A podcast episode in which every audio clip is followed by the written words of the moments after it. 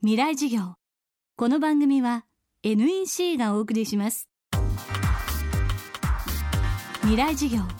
今週の講師は自然災害時の大都市自治体とコミュニティの防災対策や復興対策の研究をしている明治大学教授中林樹さん。東京都の防災対策にも携わっています。中林さんは首都直下地震で火災を起こさないためにはまず自分の家を壊さないことが大事と話しますがその耐震を考える上でよく耳にする言葉があります。未来授業4時間目。テーマは1981年の新耐震基準。えーと、日本の建築物というのは建築基準法という法律に従って建てることになっています。でその時にどれぐらい地震に対して強い家を作るかってこれを耐震基準っていうんです。でその耐震基準っていうのはこれまで地震で大きな被害が出るたびに見直されて強化されてきたんです。で1978年に宮城県沖地震っていうのが起きまして仙台市内を中心に建物の被害その下敷きになってあの道路に、えー、いたお年寄りとか子供が亡くなってるんですね。で78年の地震の後いろいろ検討して80年に、えー、建築基準法を改正して新しい基準を出しました。それを新耐震基準新しい耐震基準って言ってます。1981年の6月以降に建てる建物。これは全て新耐震基準に従って建てなさい。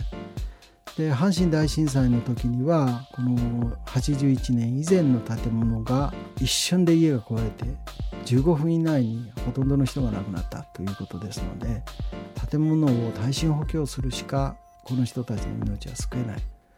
で、えー、阪神以降全国の自治体で特に1981年以前に建てられた建物について耐震強化を進める。でそのためにはまずあなたの家がどれぐらい耐震性があるのかないのか。その耐震診断これを、えー、じゃあ行政が負担してやりましょう。でもし耐震改修が必要であればその設計費用とかあるいはその工務店が改修する時の工事費そういうその自治体がさまざまな助成制度を作って、えー、展開してます。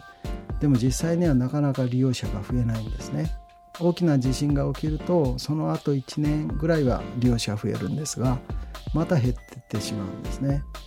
だそうではなくて、えー、地震が起きてから耐震改修なんかできませんからやっぱり地震が来る前に耐震改修をする、えー、市役所に相談をして市役所では住宅課とかあるいは建築指導課なんかにその窓口があっていろいろ教えてくれます。こんな助成制度があります。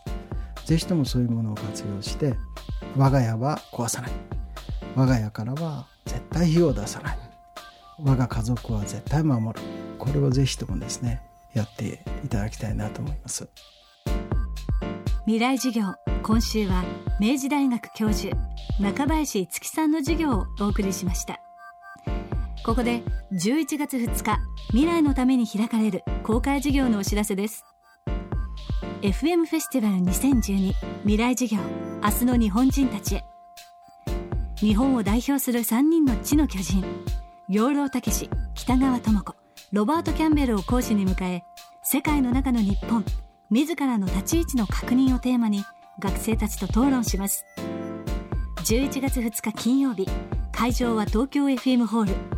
大学生200名をご招待。応募は東京 FM のトップページ FM フェスティバル未来授業からどうぞ。未来授業来週は慶應義塾大学特任准教授ジョン・キムさんの授業をお送りします。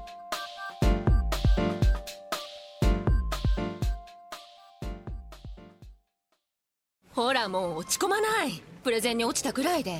次もあるって。ただね頑張りは大事。NEC のビジネス情報サイト「ウィズダムはチェックしてる？トップが語る成功秘話からプレゼン力診断まで絶対肥やしになるから。NEC のビジネス情報サイト「ウィズダムで検索。さあ飲みに行くわよ。NEC 未来事業。この番組は NEC がお送りしました